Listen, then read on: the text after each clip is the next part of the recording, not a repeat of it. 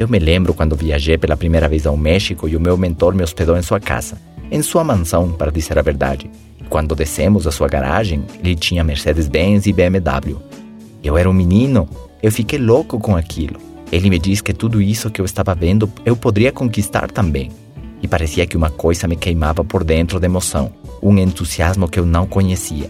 Era como se eu tivesse achado uma mina de ouro e que a partir daquele momento meu trabalho seria ter uma boa pá e muita disposição para extrair dessa mina todo o ouro que eu quisesse, porque era inesgotável. E a sua promessa se cumpriu.